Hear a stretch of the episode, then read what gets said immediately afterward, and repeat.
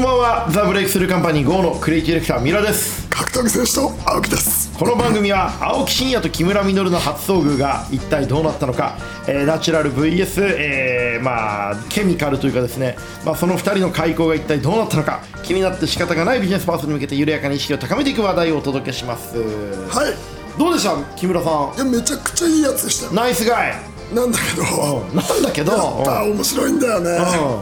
やっぱ最高なんだようん木村さやんっぱが青木さんって中途半端なバカは苦手だけどいやもう最高なんだようん本当に最高でん本当ね反省してるって言うんだけど明らかに反省してない感じが最高でしたよだってコメントにあのインタビューの原稿上がってきたんだけど格闘技を木村さんのコメントで格闘技をさらにハードコアというかもっとエクストリームスポーツにしたいとは思って ますであもー壊れてますね壊れてるでしょあの木村稔さんが一番ブレイキングダウンですねでも存在自体が存在自体ブレイキングなんだうんうよんいやもう最高じゃない全く割り見えてなかったですねそうでしょうねい意味ではでも反省してるって言ってましったていう体でね体であれアベマの番組ですかいや髪あそうだ髪の毛だそうだそうだ髪の毛でしたもう今映像に出せないです映像に出せないだって直せない編集大変だし直せないしあと拡散力が強すぎるから迫力ありますもんねでも本当に金を払った知性のあるファンだけに向けての媒そ体うってこそうあとですよのねなんかこう面白がれるというか僕らみたいなサブカルおじさんだけが楽しいもんですねうんなるほど、はい青木さんやっぱ最近こう格闘技界の人とあるいははいそれ以外の人ともいろいろ会ってると思いますけど、最近面白かった人木村さん他に誰かいます木村ぐらいじゃないこいつ面白いなーって、まあ、レギュラーの鬼沢さんもねいますけどね鬼沢さんと家臣さんはね、まあ、レギュラーだとして、うんいやでも家臣鬼沢ぐらいですね家あ臣のレベルはでも本当面白いやつがいないああそうですかはいうんはい僕はね最近あの青木さんにあの何ロイヤルハニーを教えてもらってあ聞くだろうこの機能します聞くだろうロイヤルハニありがとうございますーはいあれはロイヤルハニーは、はいあの山形の風俗王のおじさんがいるんだよフーズコー風俗王風俗王のおじへさんがいるんだよ、はいその風俗王のおじさんが「青木さんこれがいい」っつってくれたっすねえ青木さん風俗とか行かれないのに風俗王と何知り合ったんですあかの格闘技習いに来てくれてはあそうなんだ、で俺風俗王なんだよねっていでな仕事何してんのって聞いたら風俗王だっていうからいやいやいやいや仕事じゃないですからああで経営者か経営者あユーザーのキングじゃなくてそうオーナーってことですオねーナおーーであのこれがいいっつって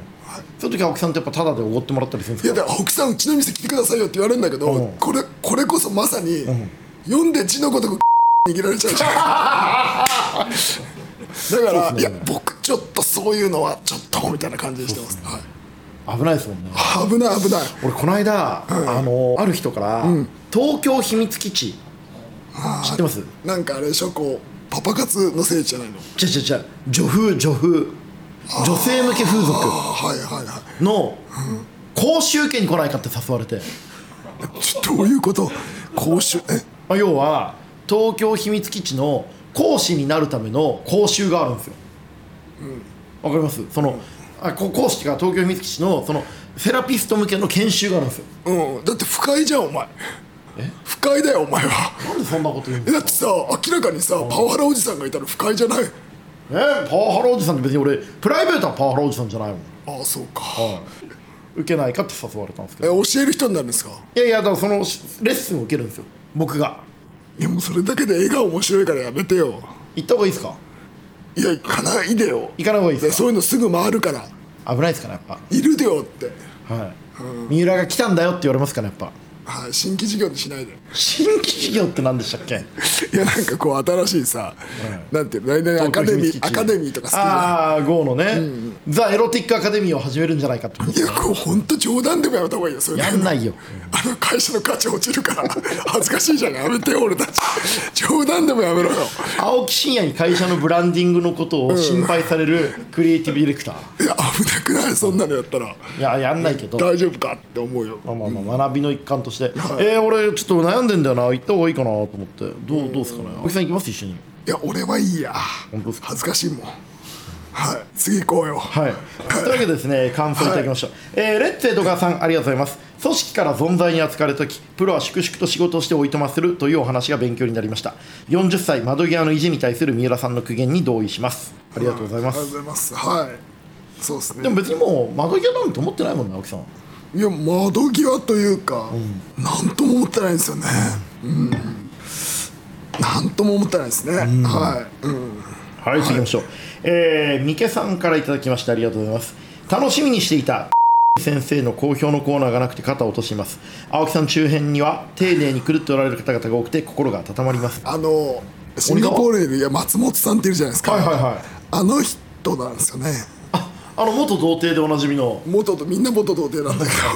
どああののそういや、はいはいはいあいつやっぱほんと仕上がってて、は本当にやばいやつだってことが分かったんですよい。どどういう感じですか。いやだからあのマッチングアプリで出会った人に、はい。写真送っちゃうのよ全然ダメでしょ。全然ダメじゃん 全然ダメでしょ。で全然ダメじゃんであのでとにかく自信があるのよごめん、ごめん、えっと、いろいろ聞きたいんですけど、まず。なんで人は。の写真を送るの。どうだすごいだろうってだからこう送りつけちゃうんだってサイズ感。サイズ感青木さんもやってんの。俺やってない俺やったことあなるでしょいいやない本当にない送ったことなくてで、まそれ要はメディア王が自分が出た番組の動画を送ってくるのと同じでしょ読んでくれみたいなどうだじゃなくてどうだってこうどうですか僕のはこれ一線どうですかみたいな送りつける癖があって、で送りつけるとでそれだけですごいじゃん、で一回そのをしてる姿を見せろって言われて相手に相手が見せろって言って見せろって言って相手もなかなかなんだでテレビ動画で多分向こうはなんかフェイクなんだよね、でフェイクの女の人で、でこうこっちがプレイしてバーンザザーンっていった後に、うんうんあの切れて切れて波打ち際みたいなの面白いですよね切れて、したら電話がかかってきたのえ相手も日本にいんのじゃあじゃあ初対面のマッチングアプリで出会ったやつから電話がかかってきたの何人で相手がインド人だってインド人から電話がかかってきて「いやお前の動画全部撮った」とさ、んこれをフェイスブックの友達とかも全部調べてあるから、これをばらまかれたくなかったら7000ドル払えって言われたんです仕上がってますね でうんいい後輩をお持ちででその時に、うんちょっとうわくそーって思って超焦ったんだけど、7000ドル、別に払うわけにいかんと、でもう全員にばらまかれたとしても誰よりもでかいから大丈夫だろうと思ったっていうどうで、あの星いるじゃん星と付き合ってて、あれでしょスワンダイブでしょそう星に毎朝膨張した局部を送りつけてる写真でで相手が送れって言うんだって、そんなあるいやいや知らないごめんごめんごめんあの普通に今なんかあのー、なんていうのかなクマが空を飛びながら日本語を話して宇宙へ行ったくらいなんか知らないこと言われててなんか入ってこないでもう強依存なのよ髪型は髪の毛はどこで切らなきゃダメとか、私がみたいなこう本当がっちりやってんだよ、強依存し合ってて、もうちょっとこれやべえな何かして捕まるなと思って、ちょっと今連絡を控えて変えた方がいいねる でしょ日本にいないんでしょだってシンガポールでしょ、そう青木さんはあんまセコンドとかつけちゃダメなんじゃないと思った、でずーっと俺の控え室で、あの星と LINE してんのふざけんなねでだから俺それ見て、あこれもうダメだなって思ったっす壊れちゃってるじゃんだからあの壊れちゃったんだってでうちの田中があの弊社事務員の田中がやっぱあの遅咲きでなんかあると狂っちゃうねってまあ遅咲きの狂い咲きはねやっぱありますよ ね冷めた目で大で言ってたはい辛いですねはいスワンダイバー松本おいや疲あれれ様はでした大したもんだよ本当にであの竹浦が、はいあの人に誰にも丁寧に扱う竹浦が、もうこれダメだと思って「おい先生」っつって言っていじり回してたんです竹浦に彼34だからあの松本30で竹浦28で、はい竹浦にボロックソにいじられてましたねじゃあでも真面目なあれだけ丁寧な竹浦さんは下に先生上に先生がいるタイだったんですねそう要は鬼沢さんと松本さんの2人に挟まれてそうでもやっぱやっぱ鬼さんには勝てなかったね 勝手そうですよねいや松本さんがどんだけ頑張っても鬼沢さんにはね及ばないですよね、勝は、てない鬼沢さんもやっぱり迫力ありますからね鬼沢さん無言の迫力あるからね社会的地位もあるしねありますからね、ええうんかわいそうだな鬼沢はい鬼沢かわいそうだなはいちょっと最近俺会ってないんですよ鬼沢いじりたいですけどね一回呼びますまた鬼沢でもすごい地元の名士官よりなってるよマジっすか富山を制してるうんでもなんか俺じゃあ扱いきれない鬼沢はうん、だからまあ今度いじりますよ、鬼沢三浦がいないとダメだなやっぱりあの医者ですからねあれでもね、うんはい立派なね立派な医者ですはいはい最後、えー、ミケさんさんありがとうございました、えーということで皆様ご感想ありがとうございますこれからも番組の感想質問など「ハッシュタグ三浦沖」でポストしていただければ番組で読ませていただきますお便りもお待ちしておりますあのね本当これマジ楽しみにしてて僕あのほとんど僕青木さんと違って周りにしかこれ聞いたって言ってくれないんであのこれレスがないとね寂しいんですよね、なのでぜひ皆さんお願いしますそれでは、えー三浦貴大と青木真也の人生交差点この番組は東洋経済新報社そして一般社団法人フィードフォワード協会の提供でお送りします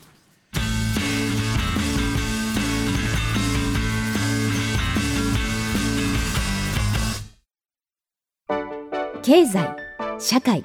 ビジネスライフスタイル今の世の中をつかむ最新ニュースから時代の一歩先を行くこれからを見据えた情報まであなたの知りたいことはここにある東洋経済オンライン過去よりも未来に目を向ければビジネスやコミュニケーションの質は高まっていく私たちが未来に羽ばたくお手伝いをします一般社団法人フィードフォワード協会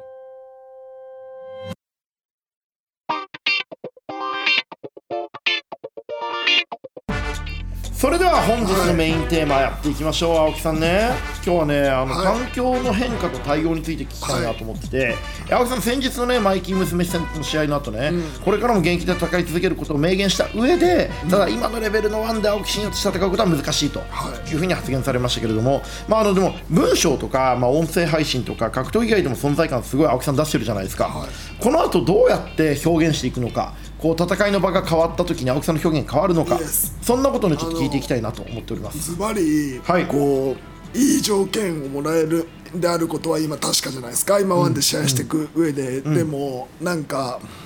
あこれもうなんかこのレベルでできないなと思った時に、潔くその場から去るっていうのはすごく大事なことだと俺は思っていて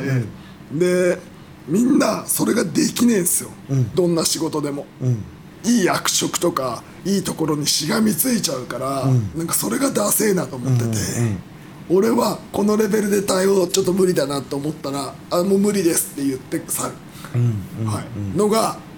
正しいあり方だと思う、あーはい、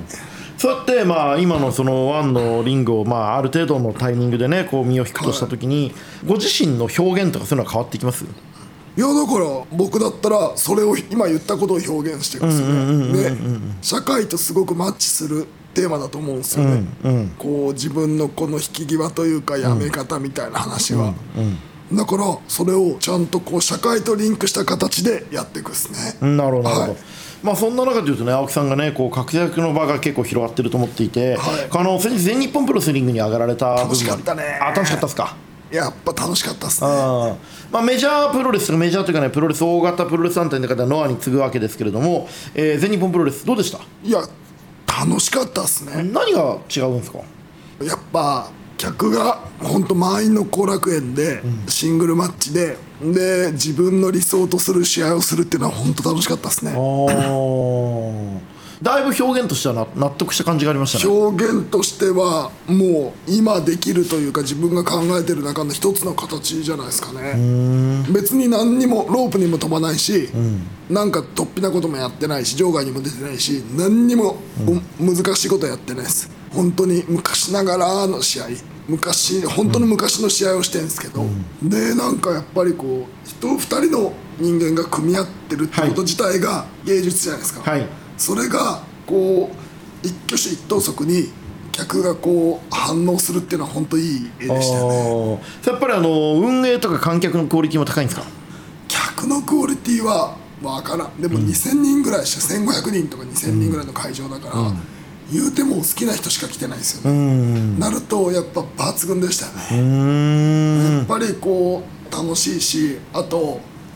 プロレスボイプロレスプロレスがうまいみたいな話をしたら多分俺よりうまい人ってめちゃくちゃいるんですよ、プロレスがねでもこの形というかこのプロレスができる人は多分今ほんと数えるぐらいしかいなくてその中でもちゃんといいポジションを取ったなと思いますよね、青木さんのそのプロレスの表現ってやっぱ独特だなと思うんですけども、まあ、格闘技やってるからだし何よりも誰よりもプロレスが好きだからっていうことがあると思うんですけど青木さんのプロレスのスタイルをなんか言語化するとしたらどういうことなんですかいや言うたら藤原義明でしょ昔わかりやすく言うと、であの突飛なことやらないし、で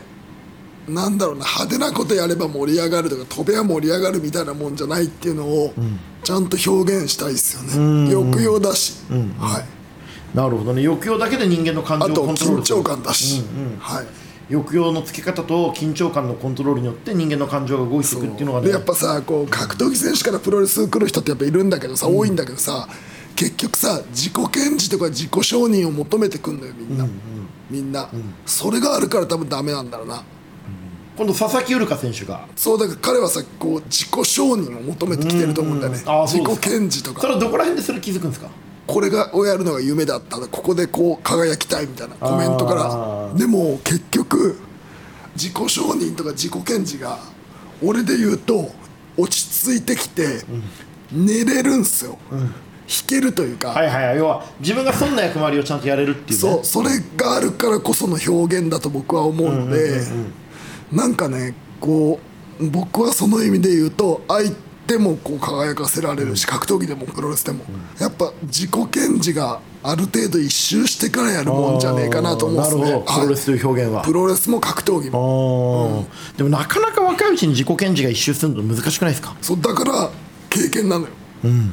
だから経験だしだからセンターに一度立たないとダメですよねなるほどねど真ん中に一回立ってからが表現の始まりであるとそうそうど真ん中立って下からど真ん中上がって一周してからが多分話であって、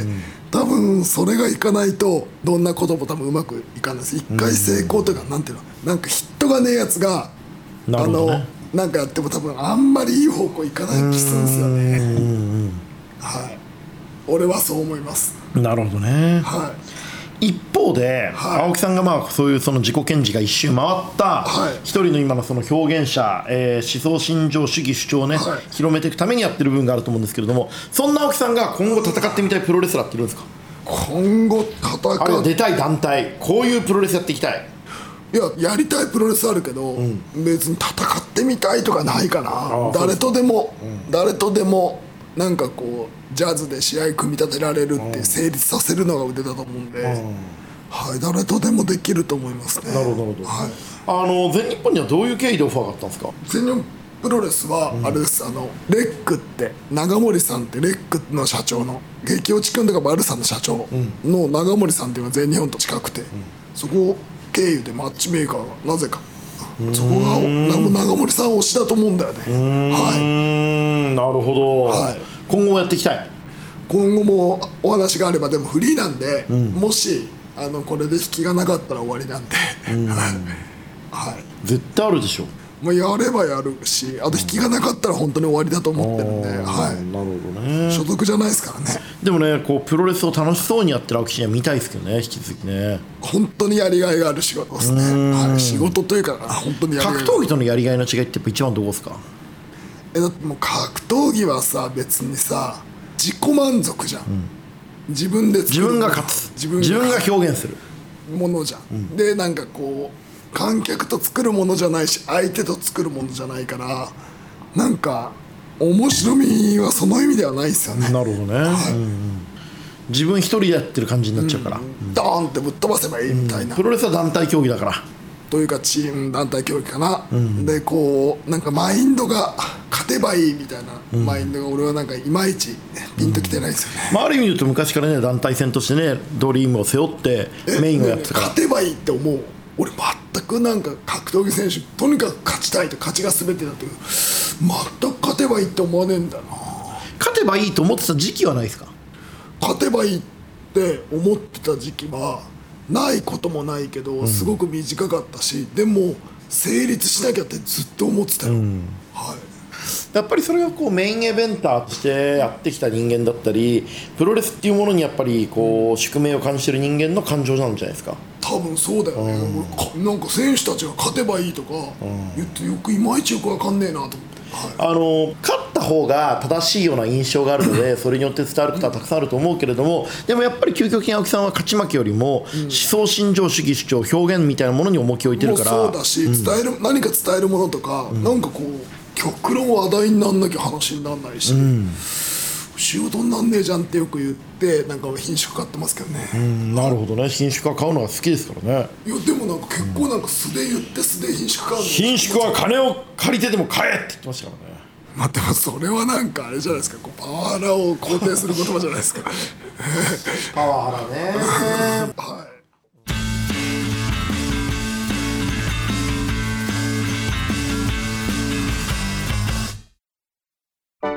経済社会ビジネスライフスタイル今の世の中をつかむ最新ニュースから時代の一歩先を行くこれからを見据えた情報まで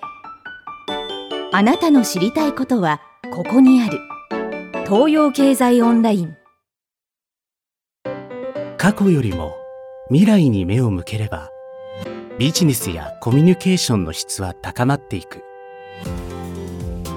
私たちが未来に羽ばたくお手伝いをします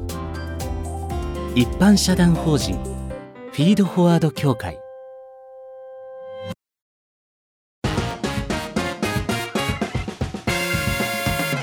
業界飛び交う天気予報はといいうことでですね、えーこのコーナーはリスナーの皆様から職業や経済状況仕事にまつわるメールを募集し東洋経済新報社観光会社指標業界地図の業界天気予報に習い現在の天気今後の天気を予報として宣言してまいりますというわけでリスナーからのメールを読んでいきましょうラジオネームセンチメンタルさんありがとうございます皆さん青木さんこんにちは私は遊園地が大好きで今月もディズニーランドに行ってきます地元の遊園地にもよく行くのですがどんどんチケット代が値上がりしていることもありさすがに行く頻度を落とそうかなと思ってますお二人が遊園地に行っている姿がちょっと想像できませんが今回はテーマパーク業界についてよろしくお願いしますちなみにお二人が最後にディズニーランドに行ったのはいつですかはいというわけでですね、えーテーマパークという青木さんがちょっと困惑した表情を隠せないわけですけれども、えー手元にある業界地図で見てみますと、えーこんな感じです2023年度は国内住客の需要が復活チケット値上げやダイナミックプライシングの推進が完全復活への鍵です、えー入場者数がコロナ禍前を回復できない中収益を拡大させるためより価格重視へと軸足を移しておりますオリエンタルランドは2023年6月に創業来15回目となるディズニーリゾットチケットの値上げを発表値上げによって入場者数が減ることでゆったりと滞在を楽しめるようになり満足度は向上なおコロナ禍前よりパーク内での飲食が増加というのも特徴となっています、えー顧客に値上げを納得してもらう仕掛けも重要で各テーマパークも飽きのこない施設作りに余念がありませんただしこのまま値上げを続ければ顧客富裕層や熱狂的ファンに偏り主顧客である若年層離れを引き起こしかねないのが不安だなというところで、えー一応天候は曇りのち晴れというところです青木さんテーマパークはディズニーランドどうですか俺ねこういう界隈本当苦手なんですよねはいはい本当苦手行ったことは一回あるからでもそれもダメだったなもうもう寒いしさあんなの、だって千葉寒いのはディズあのランドのせいじゃねえからで千葉のあんなとこだよす吹きさらしの風でさ、まあまあまあまであ夢と魔法の王国ですよ虫さ飯も高いし高くてまずいしさ、うまくないでさあの富士急とかもさ、怖えんだよあれ怖い知ってるあれ乗ったことあるあるあるある危ないですよね危ねえんだよあれ、だからなんで高い金払って高い怖い思いしなきゃいけないの、うん金もらって怖い思いするんだよっつって金思い出した話終わりですねおい話終わっちゃいましたね思わないまあ金まもあまあまあ金もある意味サウナに近いと思いますけどね絶叫マシンはそはい脳を一回リセットするというかういやブリブリ怖くて試合より怖いですか無理だよ本当怖い本当、うんだってプロレスとかしてるとパワーボムとかされるじゃんいやあれはでもこう受け身も取れるけどあの怖さは要はさこう怖さを体験させに行くんじゃん、あんな無理無理意外にアクセンテンパーク弱いんですか弱いだと待つの嫌いだしああそこありますよね人がいるのあ嫌いのだし人混みと行列俺も本当苦手だからちょっとなんか理解できないんですけどでも家族連れの人とかあの本当行くっすよねまあまあ女子も行きたがりますよね事務員がディズニーランド行きたいって言ったらどうしますああの事務員はわしがそういうこと嫌いなの知ってるんで、あの一切言ってこないですああは本当ですかい僕ね結構前行ったんですよ言ってましたディズニーランドうねんユーコス夫妻ともうもうやめない僕と、うんまあ当時のパートナーと行きましたね、うんやめよ今でも覚えてるのがユーコスの旦那のあの田中さん、はいあのミュージシャンであり昨日もライブ行かせていただきましたけれどもあのロッククライミングとかやられてる方があのビッグサンダーマウンテンのあの岩山の造作を見ながら「登りてー」って言いながら壁を触ってたのはすごい印象的でしたねうもうやっぱあのやっぱだからさあの男は言っても面白くないんだよね難しいっすそうなんねです難しいっすね、だからあれみんなみんな我慢してんすかね見渡す限り全員我慢してんすかねあれあのだからお父さんとか絶対我慢してるよねだから結局我慢しに行ってるようなもんだよねだからディズニーランドは男の我慢の見せどころかもしれないですねあそうそうそうそう男比べの場所そうそうそうそうそうそうディズニーランドは男比べ解放されるわけじゃその後も最後にホテル泊まって何かあんじゃねえかっていうのであードキドキドキドキするんだけどね我慢しきれねえなはいというわけでねテーマワーク業界の天気は、えー、湿り気ですはいというわけでやでも、はい可能性はめちゃくちゃあると思うあるだって僕のさ地方のか静岡の高校の先生とか、あのもう家族でそれ行くためにた貯金してるっつったよ毎年だからその悲しいくらい人っ生ですね我て俺も思うんだけど慢大会のために金はか稼いでんのそ年に1回のうそう家族と一緒にそう楽しいこと一個もないのにそうで家族が喜ぶために金稼いで仕事しでてもるねっていうの青は木さんこれ忘れてほしくないのは、まともな人間は大切な人の笑顔を見ると嬉しいんですよでも俺は自分がきつい方が辛い何やってるのって思っちゃう 俺はわかるよ、